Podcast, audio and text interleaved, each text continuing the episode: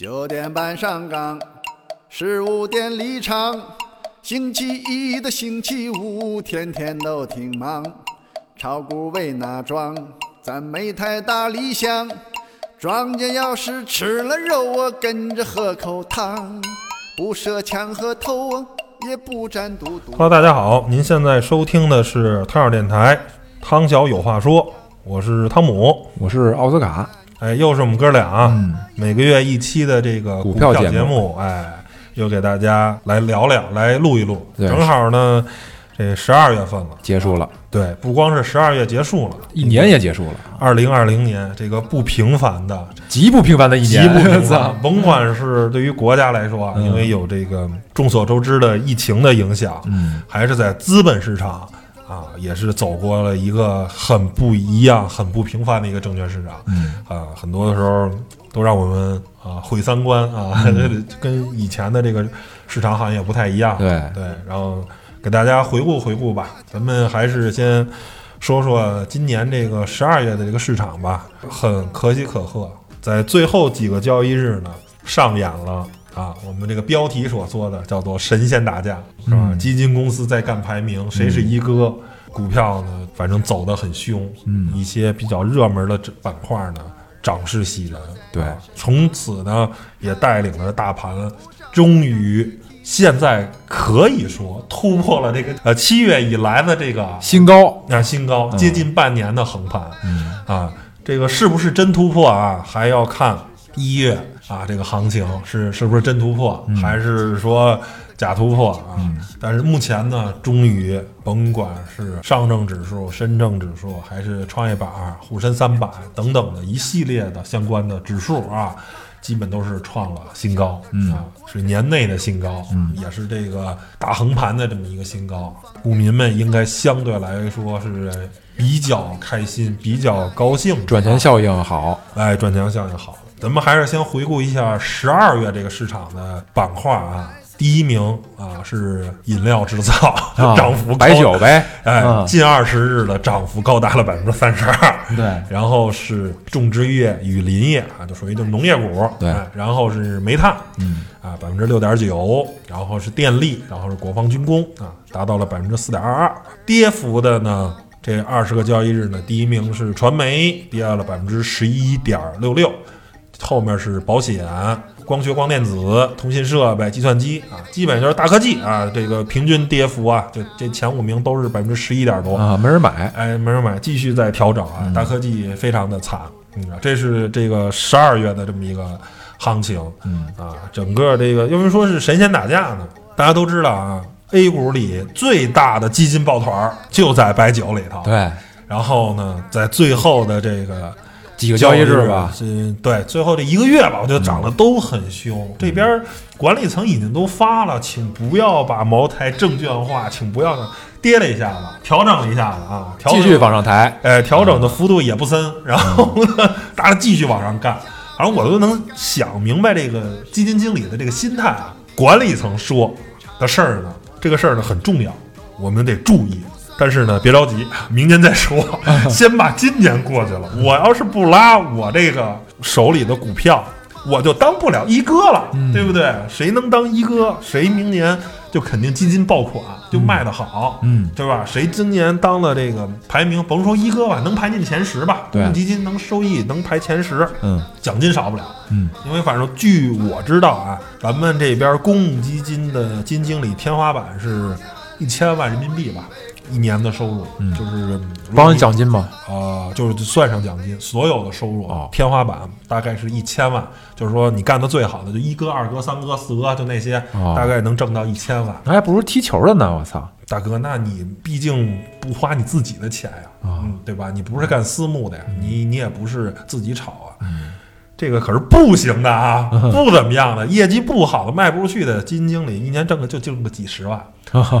你甭说挣个几十万，你哪怕你挣一百万，那跟那一千万可差着十倍的收益啊！嗯这个是天差地别呀、就是干的不好的收入是很差的，干的好的，刘克松啊什么的那些，那管着九百多亿的基金啊，嗯，反正我知道啊，据说天花板是一千万，那是不是有能更多？但是我觉得一千万对于一个你管着别人的钱，一年挣一千万不少了，你还想挣多少啊？一个亿吧，人家想挣一个亿呢。我那一个亿，你干私募，我公募不可能。你拿的 别人的钱，你你还想挣多少，对不对？嗯。所以呢，为了这个 一千万的年薪，拼了命啊，玩命的拉，甚至有些就是就调整一下啊，调整完了马上又拉，对吧？就是这个整个市场呈现了极大的活跃性跟韧性啊，那些强势的那些基金的抱团股。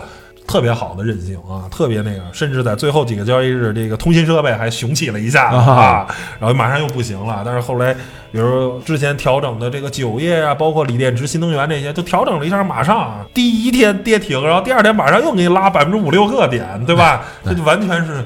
呈现了极大的这种活跃性，对对吧？这就是干排名嘛！哇，你砸我盘怎么行呢？砸我十支怎么行？接着让让小弟的基金接着往里给我续，嗯，对不对？因为这个，我觉得我猜想啊，有些人是在拉这些基金指数，我排不上一哥，对不对？你现在第十名一看，收益率百分之一百二十多，嗯，我这收益率就百分之一百一十多，我肯定涨不过他。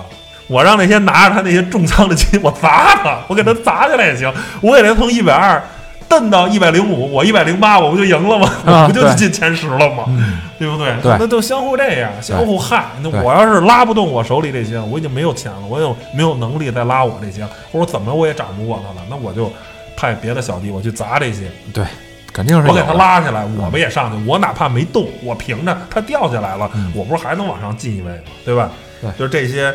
大家为了排名啊，为了收益率好看，对不对？为了这个数据好看，大家都玩了命啊！这是就是最后这一个月的交易，就就非常的有意思。从来这整个今年我没有见过这个市场呈现出这种状态，往往都是年底有这种。对，就是大家为了干排名啊，就干出特别匪夷所思的事儿，对吧？这是整个十二月的这么一个行情啊。咱再回顾一下今年的这个行情，不同的板块其实这个涨跌幅也挺大的，比如。排在前头的呢，还是饮料制造。今年的年初至今，整个板块涨了百分之一百零四啊，非常夸张的一个数据。然后后面是医疗器械服务百分之六十三，汽车整车啊百分之五十七，但是这农业股啊百分之五十四，国防军工百分之五十三啊，这是这五个板块是整个应该是从半年开始涨的，呃，不是。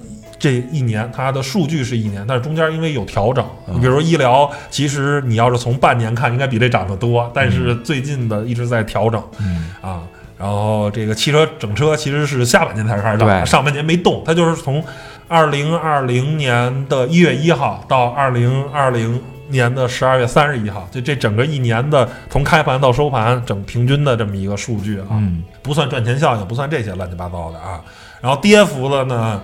最惨的是保险及其他啊，跌幅达到了百分之十四。今年你如果买保险股买不好的话，从年初到现在你还赔百分之十四，平均的水平。嗯，然后是采掘服务百分之十一，石油呗，对，煤炭啊等等的一些相关的。然后是通信服务啊，就是做五 G 啊设备这些乱七八糟的，百分之。九点九二啊，园区开发百分之八点七，这应该是跟房地产有有一点点这个近似的。然后环保工程百分之七点三，这也很好理解，因为经济不好嘛，环保股肯定不好，对吧？因为国家在经济好的时候会比较重视环保，绿水青山就是金山银山啊，大家会比较注意环保。当经济不好的时候，这个环保这个工作相对来说会滞后一些，对，会不那么重视这个环保工作，因为如果环保压得太死的话。就会产生一些经济的负面影响，甚至说像今年特别夸张的是月底的时候，浙江很多地方在停电，为什么呢？因为太防范超了，嗯，啊，政府规定限电，然后呢，你这样就别发电了。然后工厂魔幻的现实出现了什么呢？工厂去买一堆柴油发电机在发电，嗯，然后其实大家要明白，柴油发电机发电也要产生污染。那些柴油燃烧它不产生碳排放吗？而且它是比火力发电厂要低效的，因为火力发电厂是处理过的这些东西的，它相对污染还要小一些。但是为了那个指标，所谓的那个环保，如果你太高了，凌驾在整个之上的话，其实会产生不环保，对吧？就是说非常的魔幻现实，非常的让 人觉得听着很可笑，非常匪夷所思啊。这是这个，然后。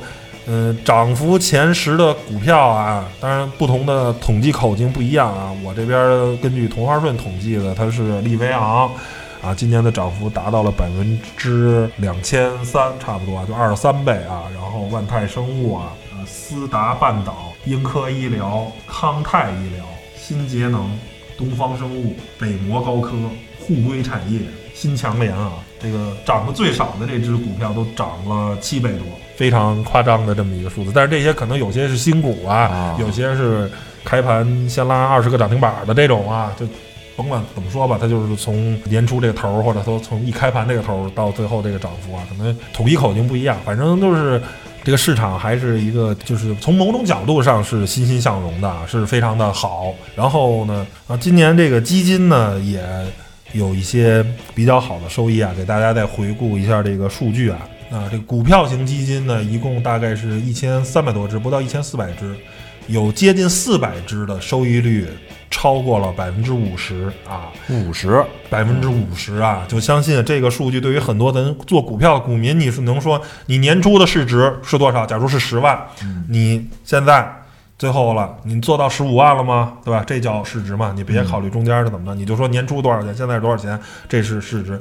大概百分之二十五到百分之三十吧，三分之一、四分之一的基金收益率超过百分之五十，有九百五十九个基金，就大概是不到一千只，收益率超过了百分之二十五。嗯，百分之二十五是什么概念？就是沪深三百指数啊，这个还是比较有代表性的这么一个指数，因为今年呢上涨了是百分之二十五，嗯，大概有一大半的基金吧，百分之七十的基金都跑赢了沪深三百指数。啊，这是说股票型基金。那混合型基金呢，一共是三千二百只，大概有一千二百只啊，也是大概是三分之一这个样子，收益率达到了百分之五十。嗯。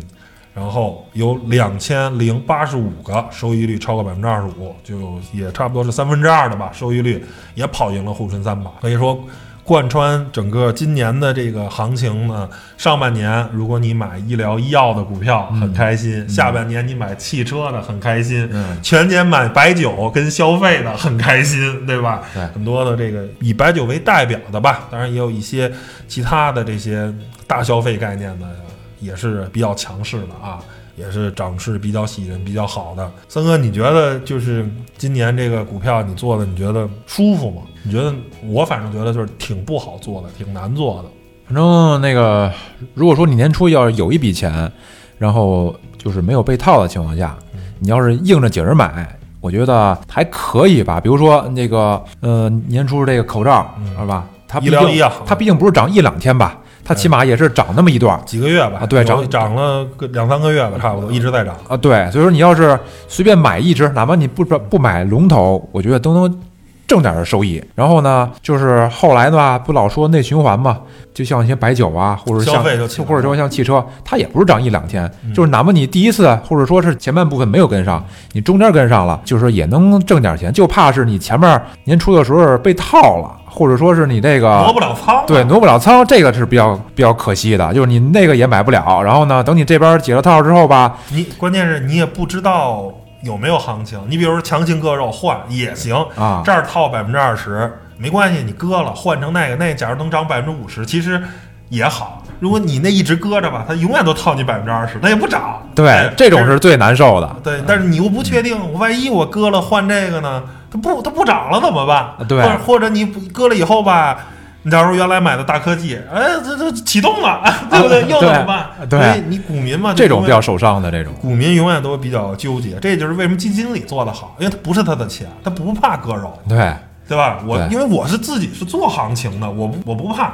嗯那现在我我就从大科技里出来了，我今年上半年我就玩命干医药，下半年我就干汽车，全年我一直配置在白酒，嗯，对吧？我就干这三板块，没问题，人家不怕，反正不花我自己的钱，我就做市值嘛，对，对不对？你剩下是基民的钱嘛，我只是做市值，我做收益率就完了呗。所以人家可以跑得好，而你自己炒股的股民是很难说踏好这样的节奏，对吧？除非你年初的时候是空仓，一分股票没拿着，对你开始布局，那行了，你已经拿着，可能就被有被坑的，对不对？对，所所以说那还是买基金吧，我觉得基金，因为我觉得这个收益率，就即使在我昨天或今天看的时候，像那些像什么军工啊，或者说像什么一些汽车类的，这一这一周也能赚个百分之五六。然后呢，这一个月有能赚百分之三十二的啊，我觉得非常可观的。对，这是基金啊，我觉得。对所以说我觉得买基金其实挺好的。嗯，你要是说呃想快速交易，你买一个 ETF 哈，对对，场内的 ETF 基金，，对想信基金经理就买场外的，买那些一哥二哥们的，对不对？对买那些大牛的，是吧？对就买那些明星基金经理的。对对，挺好，我觉得买基金。反正我自己这一年的最终的基金的收益率是百分之二十多，当然我有买的高点上买的有些不对的啊，也买的大科技的基金或者买的券商的基金还在被套啊，怕套个几个点。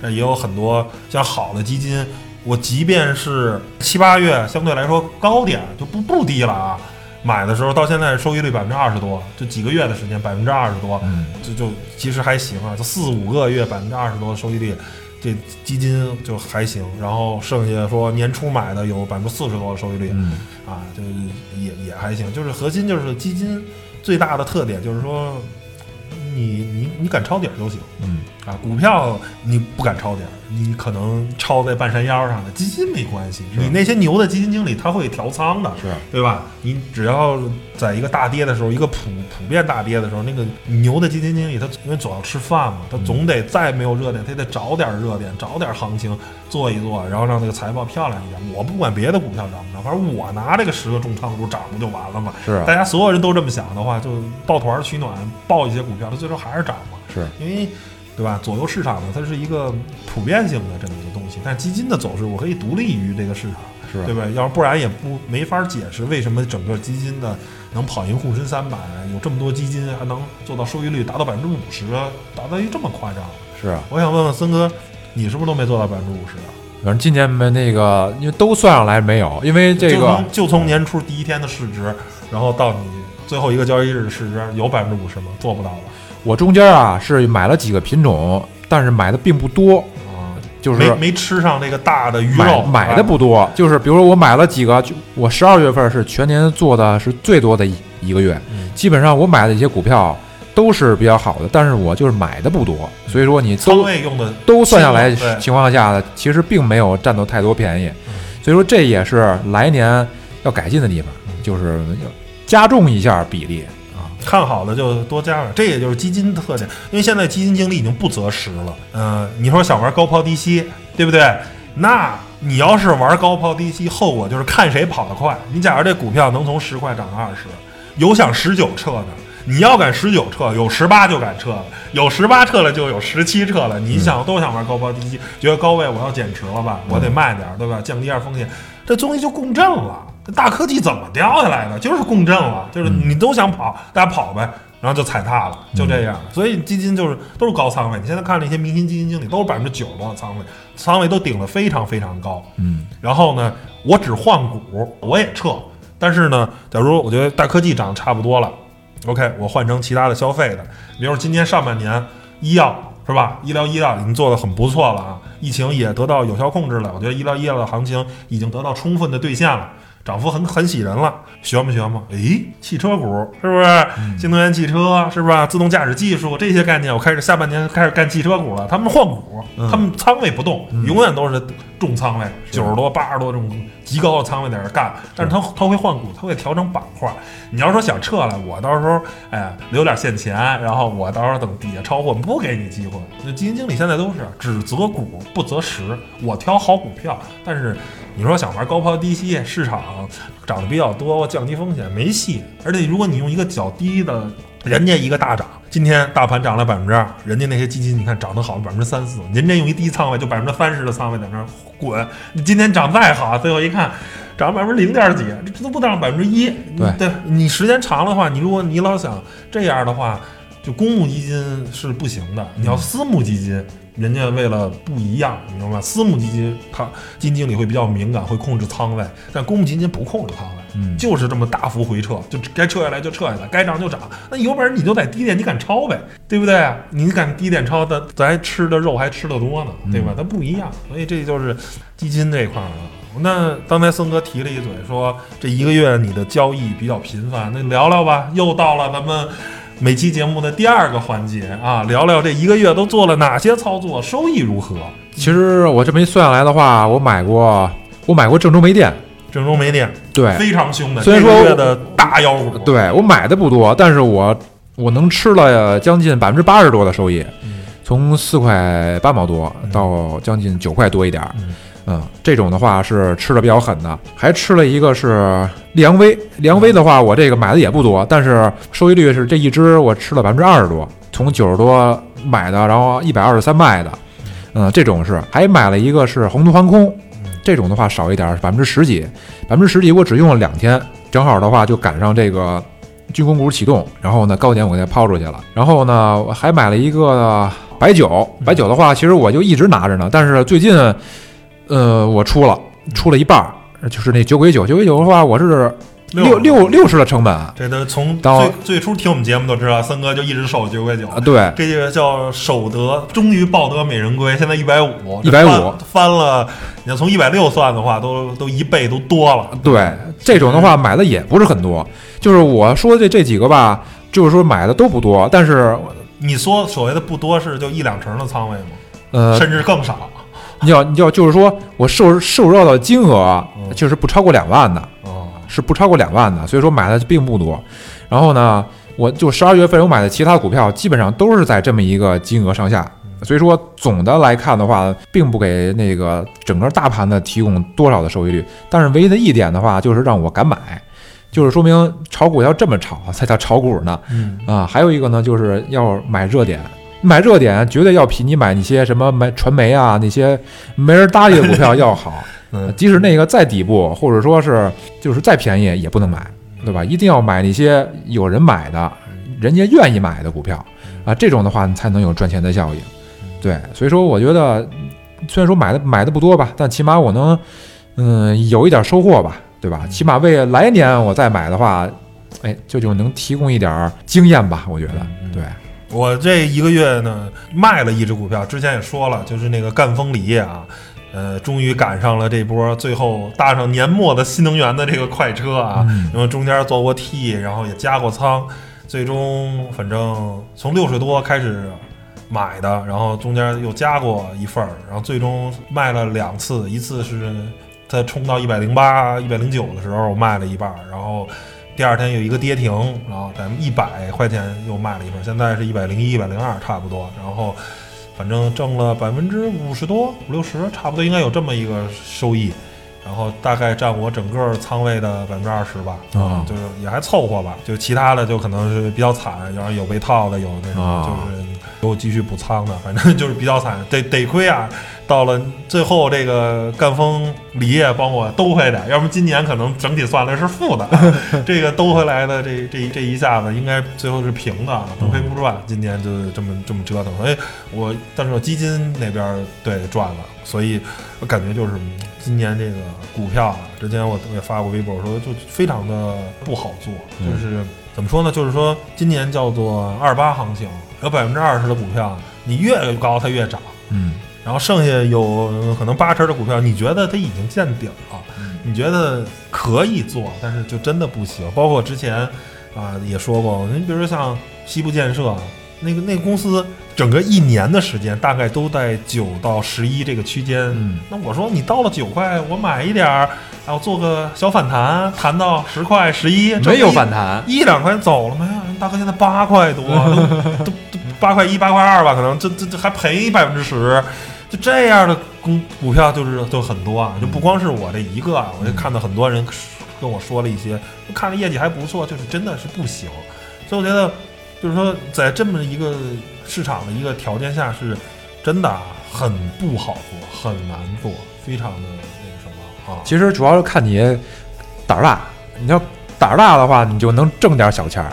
就是你敢追高，说白了就是追高，因为启动你买不到。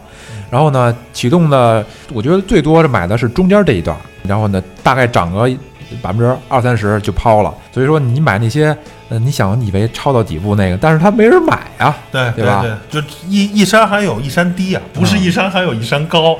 我觉得还有一个就是说，这些公司啊，涉及到下一个话题了，就是说有很多的垃圾的基本面的公司，一些庄股，你追高也不能随便追，嗯，对吧？你要是追到了仁东控股，你要是追到了大连盛亚怎么办？对吧？这些没有基本面儿、没有业绩没有支撑的老庄股，一直推着股价往上走，嗯，啊，你追这些，我觉得也不行，但是像它这种股票，也也头头几年可以持续，但是唯独今年不能持续了，对，就是因为可能跟今年的管的比较严是有关系的。你想他，你想那那个人东股份，我记得他那图上大概得有三个来回都是属于好几倍的涨幅，但是人家都屹立不倒，但只有今年倒了，就说明今年还是这管得资比较严本资本就撤了吧，就是你没有基本面。我觉得你所有的包括啊，嗯，你说的是今年下半年汽车呀，或者说白酒什么东西炒，对吧？炒股炒股嘛，都是炒。你投资这些基本面儿，这些好的公司，大家都认为比较不错的，比如像宁德时代呀，或者说你是比亚迪呀、长城啊这些公司都是好公司，我们都承认。但是你说你的公司目前的业绩对得起那个股价吗？都对不起，都是被高估的。但是呢，咱看的是未来，对不对？三五年以后你的业绩翻了好几番，那这时候你再看市盈率、市净率这些东西，你就不高了。对不对？你现在看市盈率一百多倍，它要业绩翻了三五倍呢，你可能最后市盈率才十几倍，那你就被严重低估了嘛，对不对？它是动态的，因为公司在发展。但是如果你没有基本面，你光股价对应了一百多倍、两百多倍的市盈率，你的业绩不支撑，就三五年以后还这德行，嗯，公司没有业绩上的变化，还这样，那你再看一两百倍甚至一两千倍的市盈率，那这一定是被高估的。这东西，那傻子都知道嘛，你怎么可能？你说一个公司长时间保持好几百的市盈率呢，对吧？这你这是不可能的嘛。或者说你看净资产收益率，对不对？看这等等这些财务指标，所以说现在也可以炒。也有一些庄股啊，或者游资在做啊，但是那也就是说大家拼技术，对吧？你时刻要准备暴雷的这种准备啊，因为市场永远都有游资的这个。但是呢，我个人觉得未来的就是难度越来越大，对吧？当然你想做像刚才森哥说那个郑州煤电也好啊，或者说在之前的那个天山生物啊，啊，你愿意做，那那我也不能说什么。但是我个人觉得这东西就叫做艺高人胆大。嗯嗯，就是拼胆儿，就是拼胆儿，它一点儿业绩都没有。嗯这个公司你只要业绩对不上的话，就是怎么涨怎么跌。好的公司呢，人是嘎嘎嘎，一年涨三倍了吧，人扛在那儿不动，嗯也调整，人调整个百分之二三十，它也调整，但是业绩扛住了，它就不往下跌了。但是你要业绩扛不住，拦腰斩，甚至怎么涨怎么跌回去，这个就是很正常。大家都做一波行情赚完钱，人家就跑了嘛，没有人在这扎堆儿，是吧？你股价想能站住这个高位的话，一定要有人扎堆儿，就是有人是在这儿守着呢。但人家为什么守着呢？因为你未来业绩好，能兑现这个故事，我就在这守着。当看了你几个季度的财报没有任何变化，还这德行，那我为什么要守着嘛？我就撤了呗。大家原来都在这扎堆儿，是吧？大家都说好了安营扎寨，在那儿一块儿守着，结果就有人先逃跑了，跟打仗似的，对不对？有人就先撤军了，嗯，一撤这个风声鹤唳，对吧？就大家就看谁跑得快，最后就崩盘了。大家可以看一些科技啊，嗯对不对？那些大科技原来说的也很好听啊，嗯，芯现片现在对呀、百分之二三十甚至百分之五十的调整，从高点到现在调整个百分之五十的不是没有啊。三百多的股票跌到一百六七，不惨吗？嗯是不是？是我也很让人疼，算疼啊，对吧？你这这东西不就兑现不了业绩吗？对吧？一个预期，当时预期很好，对不对？现在可能没有这么高的预预期了，那这些公司它它都掉下来了。所以我个人觉得啊，就是说这个股市的这个行情未来会进一步的这个分化。我觉得还是龙头还得买龙头，嗯然后呢还得是买内循环主题的，就比如说今年涨的这个汽车，然后今年涨的这个，比如说白酒，或者说是这个消费类的，明年可能还有他们。就比如说像隆基，呃干太阳能的，它也是龙头，明年可能它还有它。宁德时代现在三百多，没准明年可能还有它。嗯啊，或者说比亚迪明年还有它。啊，它不会说明年我觉得啊三百多一下变变成一一百五，我觉得这种事儿概率几乎没有，我觉得，嗯，嗯。主要就是说，就未来炒股啊，首先看大盘指数没有用，是吧？就可能我觉得未来的 A 股可能会像美股一样，对不对？你看美股涨的都是那些谷歌啊、苹果呀、是不是？都是那些大块头，那些仙股，就该退市不退市，该怎么着怎么着。然后未来我觉得很有可能板块指数也没有用了。大家可以看，我就举几个最简单的例子，因为我原来干物流的，我会天然的关心一些物流公司的这些股价的变化。今年涨得最好的，大家不用说，肯定是顺丰，对不对？四十多涨到八十多，翻了一倍，对吧？你拿着倍儿踏实。就是其实买股票没有你想的那么复杂，你只要买这个行业最好的公司就行了。嗯，但是你如果觉得顺丰贵，你买了中通、圆通，是不是？你再看看那些，我靠，屡创新低，是吧？你 很难赚钱。你可以，大家可以翻翻那些快递的物流行业这些股票是什么样的。你只有你买顺丰就完了，就顺丰永远都让你赚钱，嗯，对吧？你买那些就就没有用了。所以之前我不知道我说没说过，就是因为经济不好，因为经济有极大的不确定性，大家天然的害怕。对吧？你作为一个投资者，你怎么想问题？一个大的资本的投资者，我肯定我只敢买那些叫大而不死的公司，嗯，我只敢买这个世界上最好的公司。嗯这也就是美股为什么创新高，谁带动？是那些科技公司，是那些呃像亚马逊呀、像谷歌呀、微软呀这些公司，或者包括咱们这边这个阿里巴巴呀，或者说是哔哩哔哩呀什么的，就这些中概股里头也是连创新高。嗯，经过一波调整，因为他们大而不死，对不对？这些公司要是死，经济危机传导也是先死小公司，嗯死完小的死中的，死完中的死巨的，他们也能扛到最后。嗯那我出于资本的安全，我出于我投资的这种稳定，追求这种可靠，那我先买大公司。然后所有的投资人都这么想，都只敢买这些大而不死的公司，所以就把核心资产，把这些超级巨头又推到一个非常高的、非常夸张的这么一个市值。你所以你未来可能就是可能就真的是只能这样，就得买最好的。你要看基本面，这个基本面你不看是不行。嗯，对吧？你可能普涨，那你总不能等吧？就跟或者说是从下半年这个汽车股，你涨得最凶的不也就是长城汽车吗？嗯因为是比亚迪一直在高位飘着，嗯对不对？那甭说了，因为它起点很高。那不说吉利，吉利在港股上市，对吧？对那剩下的在 A 股上市的，除了比亚迪以外，那就是长城是最靠谱的、最好的标的。所以人家一下，它一下从七块多干到三十多，翻了四倍了，是不是？对，不就是因为它好吗？那这难吗？其实不难。你剩下后来，你像小康股份 怎么涨？这现在回调也很狠。你看长城它回调的幅度很小，嗯，对吧？对，那包括或者说是你再贴谱一点儿，我之前也买过这个福耀玻璃，你看后来在这个下半年有一波回调，但是现在人又创新高了。嗯，对吧？这不就还是核心资产？就是它它会调整，调整可能幅度也有个百分之二十，但是它不会拦腰斩。嗯首先不会拦腰斩，第二个是一旦行情又确立了，它还能创新高，嗯，对吧？它这个就是这些核心资产的魅力，就所有人都是胆小，我不敢瞎买了，对不对？然后大家抱团取暖，就开始买这些。那什么了，然后我现在还总结了，呃我发现就通过我血的教训，通过我这个被套的这个经历啊，我我原来不是通过筹码分布，通过这个去分析嘛，我分析出一些买完就被坑了，我发现为什么？最大的问题就是有些不被坑。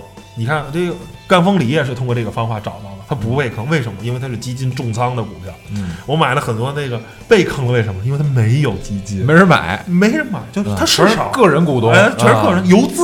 对那，游资这玩意儿就没谱了。游资的话，你不用潜伏，你要想炒玩游资的票，你不需要潜伏，嗯你就等着，就郑州没电，就天山生物，你你敢买涨停板上吗？就涨停板敢死队，嗯，他敢拉两个，我赌他还有五个涨停板，我我在等着，我继续买。就是你做游资的票，你不需要提前潜伏，嗯因为你潜伏的话，你可能就潜伏在。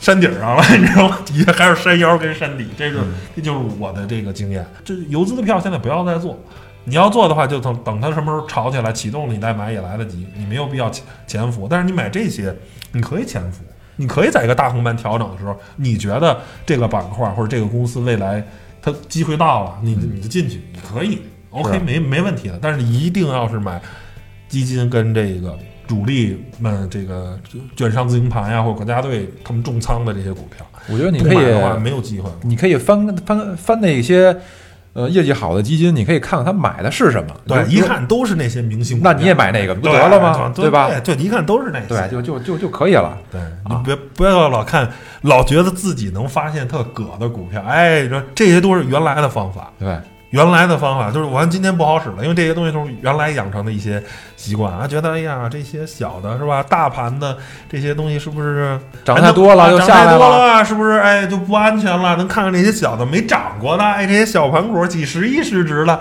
他们是不是机会多饭？真不行，真不是那样。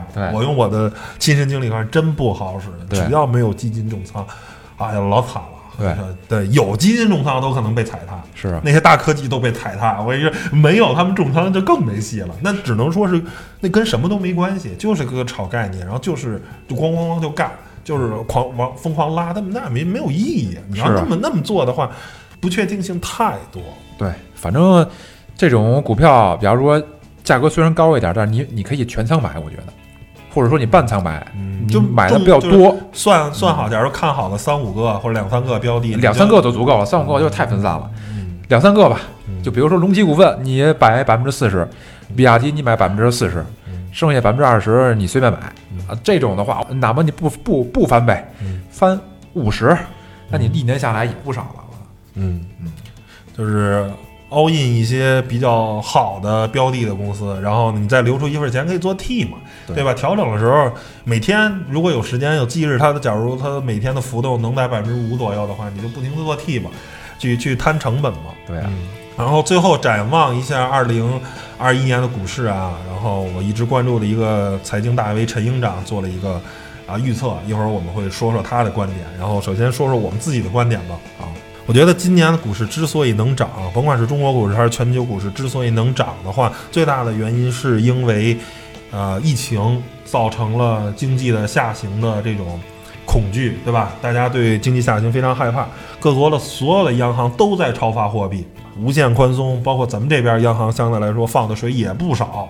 那因为水多了，船自然高，对吧？尤其是在现在我国这个房住不炒的这么一个大环境下，整个房地产行业都不是很景气的话，可以说可能有不少的钱流到了实体经济，也有一部分钱流到了资本市场。然后到了美国那边更是了啊！现在美国这些顶级富豪们的身价又涨了好多好多，因为他们的核心资产，刚才也说了，所有的人只敢买。那些大而不死的公司，那、那些大而不死的背后的全是像扎克伯格，是吧？像拉里佩奇什么的，就是这些顶级的大富豪们，是吧？像埃隆马斯克，巨有钱的人，然后他们又身价翻了好多好多倍。所以我个人觉得，因为流动性，整个的上半年，我觉得流动性可能还是比较乐观的啊。嗯，而且从疫情上看啊，疫苗的话，应该是从啊上半年开始，这慢慢在全球普及。然后我估计啊，一季度可能这个疫情会得到一个初步的控制，因为现在欧美这个疫情还是非常严重的。但是我估计一季度或者二季度啊，最晚二季度可能会有一个比较好的这个控制。然后呢，咱们这边的流动性可能也就能在乐观说一季度到二季度，不乐观说可能就到一季度，可能央行就开始收钱了。然后随着欧美国家的疫情的得到了比较有效的控制，然后各国的产业链恢复到一个比较正常的状态，我觉得中国经济要面临着一个下行的压力。因为现在为什么好啊？就是因为所有的产业链全断了，就我们这儿的工业的产业链是好了，所有订单全砸到咱这儿，然后甚至都排到明年了，排好几个月的订单，所以他们要消化这些订单。但是随着真正的那边的复工复产以后，这些订单就没了，咱的经济就没有那么好了。嗯，对吧？那经济有一些下行，就是就没有那么多的海外订单，包括十一月造成了中国历史上最大的贸易顺差，七百多亿美元的贸易顺差，就是有大量的这个这个什么，所以我觉得啊，这波啊，如果这是个真突破，牛市，我觉得看到一二季度，可能啊。没准会创一个年内的新高，我我猜啊，我只是这么猜。如果这波，比如说再往上冲五百个点，比如捅到四千，对吧？假如说这个整个这个一季度能捅到四千，那四千可能是二零二一年的一个高点，可能没准又是一个震荡了。宽幅震荡可能能三千二、三千三，对吧？窄幅震荡可能到三千五，对吧？我觉得这是一方面。第二个，我觉得可能指数上是个慢牛，就是说，因为如果你只炒核心资产的话，那股指能一直涨，嗯，对吧？因为我那天看啊，啊那天创业板都劈叉劈的特严重，为什么？因为宁德时代干一涨停，嗯 因为他他一个人儿他七千亿市值在创业板里是非常夸张的一个、嗯一个数，就像至于茅台对于这个上证指数，它也是一个非常夸张的一个，它如果能涨个百分之三五，这个这个指数就可能就能红，只要大金融别跌得太惨，大公司会对它很严重。现在很多一些隆基股份呀，或者什么迈瑞医疗啊，都是几千亿的这些大家伙，如果再往上涨个百分之二三十，对吧？那指数，我觉得上证指数突破四千，那指日可待呀，对吧？或者说是，就说这些大指数可能慢牛是容易实现的，但是这是个结构的慢牛。陈营长的意思可能会依旧分化，就是可能明年只有百分之十的股票在涨，剩 百分之九十五的都在跌，可能就越越低的越低，就大家都看不上，对吧？你看不上，我也看不上，游资也看不上，游资也不玩了。对不对？那个游资可能也会拿钱继续在做热点的呀，他也是从热点里去找那一两只，但那一两只，那就给人赚钱的能力就非常非常的弱了。因为全市场只炒这个，就是郑州煤电就是一最好的例子，它它是煤炭里头最烂的公司之一了吧？然后它涨得最多了，我看那咱都不说神华。也没什么涨的都不多，我看都只有它，就它刚刚刚涨。那你这个东西是没有意义的。那你说它是龙头吗？这不开玩笑吗，它只是涨得多，对吧？它没有任何业绩。你跟那些主力板块，你跟新能源的，你说比亚迪跟宁德时代，人家那叫龙头，对吧？业绩又好，盘子又大，大家资本都可以在玩。您那叫什么玩意儿啊？您就是涨得多。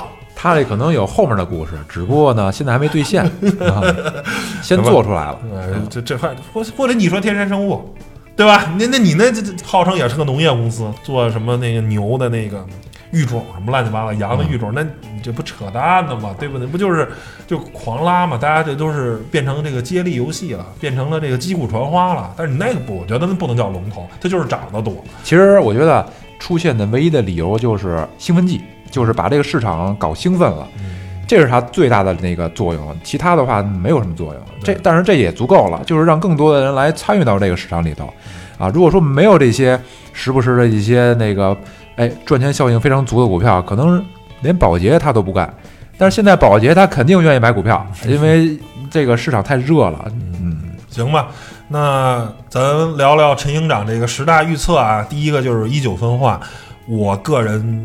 我是赞同的，因为参考一个成熟市场，那可能就是最好的公司一直涨，然后烂的公司就是不受资本垂青，嗯，对吧？然后就是不行。随着大鱼吃小鱼，越大的公司越大，然后它的业绩能被兑现，然后你不好的公司业绩兑现不了，你就没人垂青，对吧？然后就就非常的随波逐流，想从这些公司能赚到钱非常非常的难。然后第二个他说是结构牛跟分化牛，可能有超过一百家的股票翻倍，但是呢有超过两千家的继续下跌啊，这个就是一九行情的，就是更激进的一九行情，就是更更严重。你你买最好的公司，陈营长讲的极品投资嘛，你买那些极品公司最好的公司，然后他永远都让你赚钱。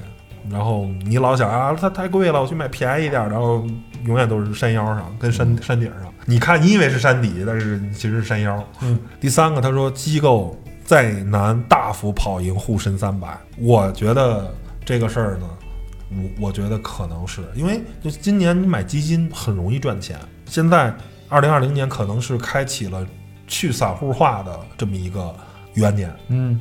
就是你你自己买股票根本就不赚钱，很难赚钱。赚的时候少，赔的时候多，最后一算是负数，或者说是持平。我今天就是，那这样的话，然后我买基金赚了百分之二十多，那我何必还自己炒呢？每天在那研究，每天在那看，然后买了一堆不靠谱的，那我还不如可以啊，你就选几个靠谱的基金，买钱就买基金就行了。对啊，那如果大家都买基金，现在是大鱼吃小鱼，小鱼吃虾米，散户是一堆虾米，是吧？小鱼是。小的基金或者稍微烂一点的基金公司，它现在还可以欺负散户，嗯，对吧？然后去赚散户的钱。但是当没有散户、没有虾米了，那就剩小鱼了。那些烂的基金公司一定要被牛的那些一哥们、二哥们排名前十的那些基金公司还要干，烂的基金就要被牛的基金干。那那烂的基金就是散户啊，那烂的基金就变成散户了。对啊，他就是散户就继续这边大机构继续干小机构，干小基基金公司。对吧？干干那些不好的那个，就就是你你有看错，你你你做不了，做不好这个市场的共振，你你又被甩下去了，对不对？然后就又完犊子了。我觉得这个未来可能也会啊。但是最好方法就是大家一块儿来，这不得了吗？对吧？那游资我也玩茅台，对吧？那就玩两天呗，对吧？那要是啊都玩茅台，那可能基金又从撤了，我又买去买新的标的了。但是有人有人接我就撤，但是游资他钱没有那么多呀，可对吧？就是他看不出来啊就看市场的那什么嘛，就是你放心，肯定是挣你一信息差。你要都觉得这东西能涨，你大家都进来，那我就换别的标的了，对吧？永远都是挣一个信息差。他有的是钱，我去编故事，我去创造故事，对不对？这个上半年谁看好汽车啊？结果下半年汽车是涨得最凶的，对不对？上半年你怎么不说汽车股能涨啊？对不对？上半年怎么都唱都说医疗医药好，结果到人家医疗医药下半年就不涨了。一直在调整，对不对？从去年年底的时候，去年年末的时候开始说大科技，大科技今年就不行了，今年今年就也是就涨得差不多就不涨了，下半年大科技一直被锤啊，嗯，对不对？它永远就是挣个挣一个信息差嘛，对不对？大家都说这股票好，这这股票就离跌就不远了，对吧？嗯是你挣的就是你不看好的，我看好的，然后我有钱，我能一直往上做它，然后最后你来接盘嘛，对不对？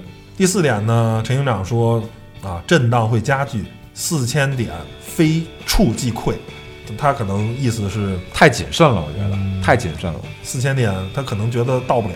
我觉得能到，就炒股票啊，就不能光看股票这一个市场，你还得结合着国内外的市场，然后呢，领导人他怎么讲的，这是最重要的，我我觉得四千点是可以突破的因为已经已经三千五了，再涨五百点。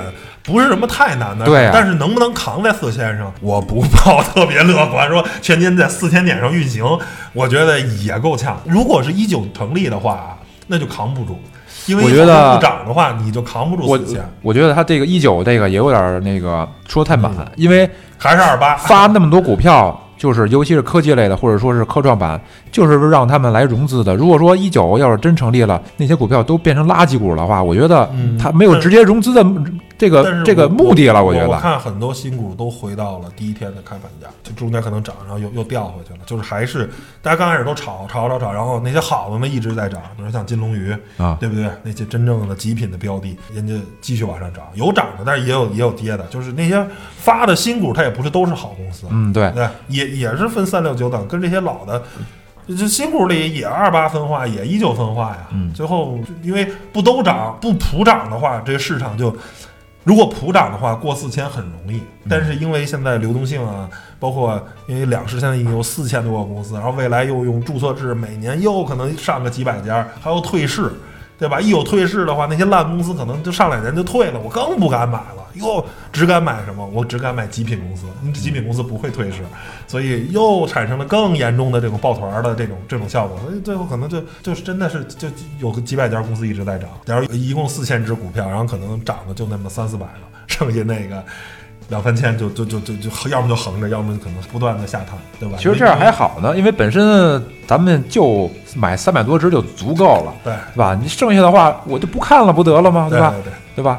就每个行业就研究三到五个对吧龙头，然后啊选出一两个最好的，买就完了。对啊，物流不就顺丰吗？别的我也不看，这就不不看，一百多我也买，对对吧？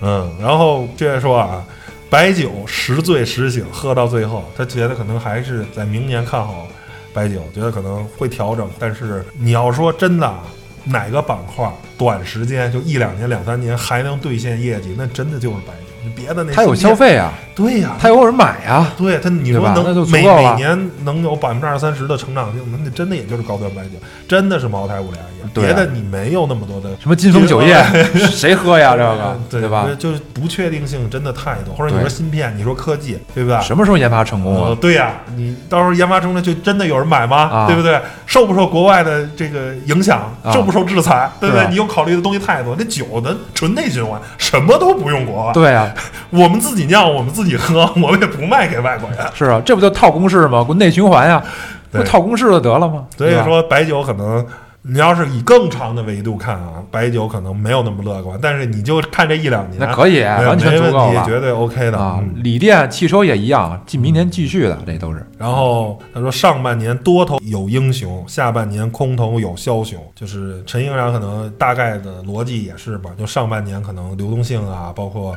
经济这边还没问题，下半年可能有经济下行啊，有流动性收紧的这个预期。一流动性收紧，肯定就空空方就对吧？就展现出来了嘛，嗯就开始大杀跌呗，开始开始跑得快呗。第七点呢，说是智能的啊电车仍然是超级大风口，这个我觉得以确实是，啊以特斯拉为代表的估估值都一干九了，一家公司比剩下九个汽车集团的市值都高。对吧？这个是大家应该是公认的了，对对吧？我们在传统的燃油车上已经输掉了，对吧？我们没有干得过合资品牌，是我们没有干得过这些欧美的汽车巨头们。那在新能源车跟智能汽车上，因为我们已经有很多巨头在科技企业上做得不错，对吧？我们电车这个东西相对来说，我们有宁德时代啊这些公司，对不对？嗯，中国搞电机也没问题，那搞电车就是给我们机会，因为我们造燃油发动机不灵啊，对啊，对吧？不灵啊，造变速箱也不灵那就啊。不要了。对，现在都取消这些东西了嘛，嗯就是电机加电池，然后给自主品牌的机会就来了嘛，嗯对吧？所以这个就能看到了嘛。对然后第八个观点，陈营长说军工或者会百花齐放啊，这个这我信啊，对对吧？这我信啊，嗯因为这个我赌的就是军工啊，它有事情要发生啊，所以说军工还是可以的，这我信，这我信。不，先甭说事情不是事情啊，这个是吧？很敏感。但是呢，因为之前的军工股基本上没有业绩啊，都没业绩大家看市盈率都好几百，没有业绩，为什么呢？因为嗯，咱们国家在国防开支上，在换装备上呢，相对来说花的钱没有那么多。然后大多数这些军工股都是靠重组啊，不断的注入资产，完成这个资产的债券化这么一个过程。那随着现在资产债券化已经完成的差不多了，而现在国家安全又非常的重要啊，现在外部形势也非常的复杂，那可能未来在国防开支上会达到一个更高的高度。然后不光是要给官兵啊、士兵啊这些吃的好一点。呃，吃的好的也好，武器也要装备也得换，对三代换四代哎啊，这种所以说是在陆军的啊，没戏了。我我觉得不要看啊，没戏了。哎，空军跟海军就是中航跟中船这两个系列的多看看，哎。对，中航是可以的，哎，尤其是航空可能机遇更大，因为对现在的发动机它也是，嗯，因为现在很多这个局部战争通过无人机，大家也都看到很多战争无人机起到了非常大的作用。对，没有伤亡，哎下来就下来了。对对对，所以说中航跟中船，中航可能更好啊，就嗯中航系的这些，哎，大家看看，或者你实在整不明白，你就买军工的 ETF 基金就完了，哎对对对对场内的基金就完了，哎，做波段也行，然后长期的持有也行。私募加剧对冲化，这咱们不懂啊，这是陈营长自己说的，因为私募基金实在是不了解，也不是一个有五百万的 合格的投资人是吧？人五私募要求五百万。啊，那我四百九十九万算吗？那你再借一万，你要四百九十九就卖到大门口了。现在我们我们连那门都不知道冲哪边开呢。啊，私募因为对这个资金要求很多啊，人家说那什么，陈长第十条啊，极品投资者爱好者超百万，就是说这市场会教育人啊。当你觉得哎呀好便宜啊，我们买这些。就继续跌，继续哦，继续让你非常痛苦的时候，那 A 股就变成美股了呗，就是好公司一直涨，然后烂公司那这一堆仙股嘛，嗯，对吧？你你现在其实咱我能看到的啊，您这你机会是非常多的吧，嗯，多，对不对？你就买哔哩哔哩，买腾讯，对，就买这些公司嘛，对不对？对你买这些科技公司，买美团儿，嗯甚至说你买个小米，嗯，都让你赚钱了。是吧？那这些公司你都是大家耳熟能详、家喻户晓的嗯公司，选出这些公司并不难啊。虽然它不在 A 股上市啊，但是说咱咱就说啊，在 A 股你也可以找这些类似的这些公司。你你你找这些公司相对来说没有那么难，就是你敢不敢持有，你敢不敢买。对啊，就说白了，他们虽然国家在说反垄断，但是他反的是利用垄断地位去打压其他人发展。他反的是这种垄断，但是我通过我的服务，通过我的产品，它就是好，那我取得了垄断的地位，那不能叫垄断，对啊，对吧？是啊你说微信它做得好，大家都爱用，反的不是这种垄断，而是说让你二选一，是让你对吧？你在微信上你看不了抖音的视频，对或者你没法买淘宝的东的垄断，对你没法直接看淘宝的链接，它反的是这种垄断，但不是说因为我微信做的是最好的手机上的聊天软件，然后呢你阿里或者其他做不出来，然后我就反的，你这这个是我通过产品嘛？那茅台是不是垄断的？是是中国最贵的白酒，因为它最好喝，那大家买的最认它，它是最贵的，那这没毛病啊。是这个这个所谓的反垄断，它不是反的你的垄断地位，嗯，垄断地位是通过你的产品做到了，你自然取得垄断地位，而是通过你用你的垄断地位来质押别的。嗯，对吧？你比如说茅台，我这酒卖的我就卖这么贵，你非得让二锅头也卖三千一瓶儿，然后别人就没法喝二锅头，只能喝你了，你那叫垄断。那我就是好，我就是贵，然后我卖三千一瓶，大家也愿意喝，这没毛病，嗯，对吧？对我觉得是这样。对，是这样。所以呢，最后呢，看了陈营长的这个东西，我也希望大家啊，咱们这个今年甭管赚没赚钱还是怎么着，炒不了股的就可以考虑买基金了。真的，我觉得基金啊是一条好的投资的这个什么，最起码你可以再差再差，你不是说挣挣个二三十、三四十啊，最起码每年挣百分之十。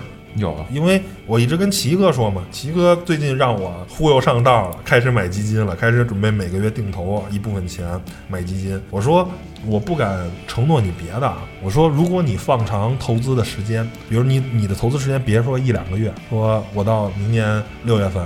我这基金能挣百分之三十吗？我说，那你要这么看问题，我保不了你，我这那肯定我做不到。但是我敢说，如果你要是搁到二零二五年，你要是投资时间往五到十年看，然后每年百分之十五到十二的收益率是可以看到的，嗯，就肯定比银行存银行强。为什么？因为它吃的就是 M 二的超发货币供应，对不对？因为每年的 M 二是大概百分差不多百分之十、百分之十二这个，因为每年央行多发了这么多货币，那多了这么多货币呢，金融资产自然升值。那你买一些指数型的，或者买一些呃主题型，你自己再选择一下嘛。如果你再懂这个资本市场，你再买一些对应的主题的基金，或者你相信一些比较好的基金经理。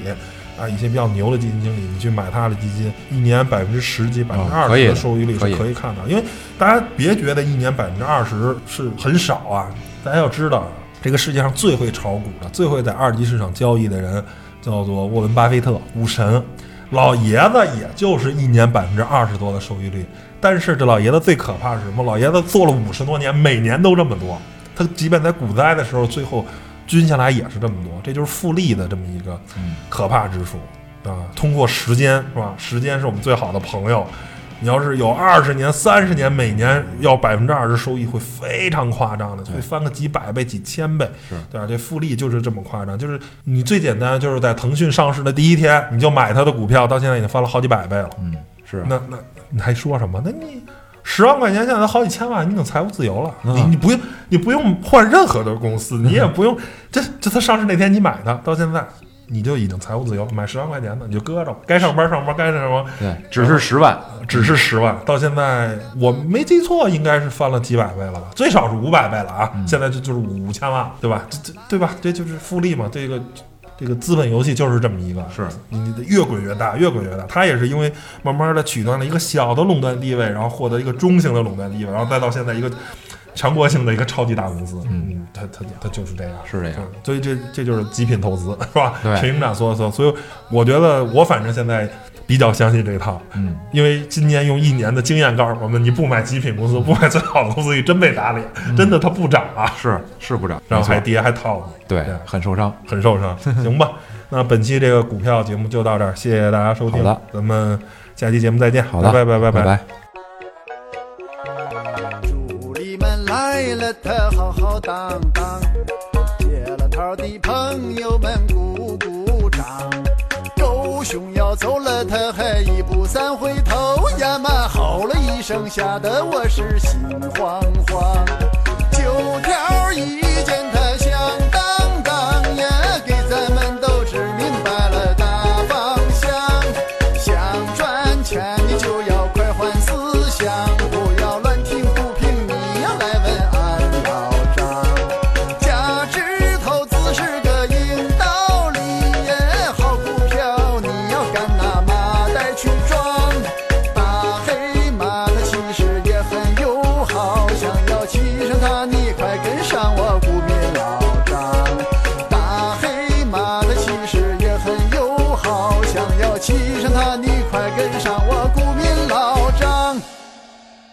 上